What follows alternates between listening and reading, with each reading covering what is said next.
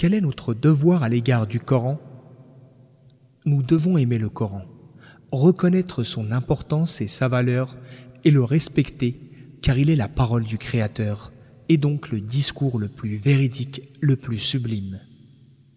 Nous devons le lire et le réciter tout en méditant ses versets et ses sourates et en conséquence réfléchir sur les exhortations qu'il contient, sur les informations qu'il donne, les récits qu'il raconte, puis examiner notre vie à la lumière de son enseignement afin que la vérité et le mensonge soient évidents à nos yeux.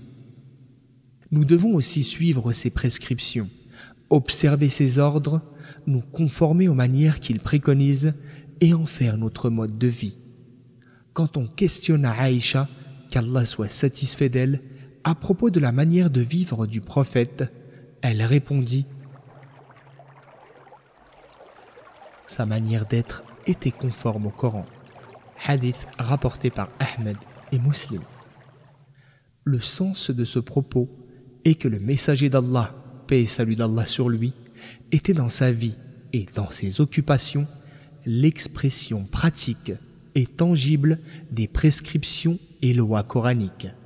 En effet, le prophète, paix salut d'Allah sur lui, a concrétisé l'observance des enseignements du Coran à la perfection.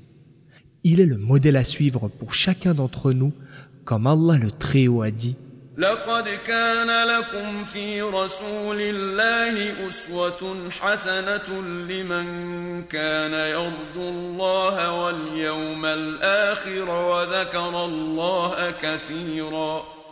Certainement, vous avez dans le messager d'Allah un excellent modèle à suivre pour qui espère le bien auprès d'Allah et au jour dernier et exalte souvent Allah par la louange.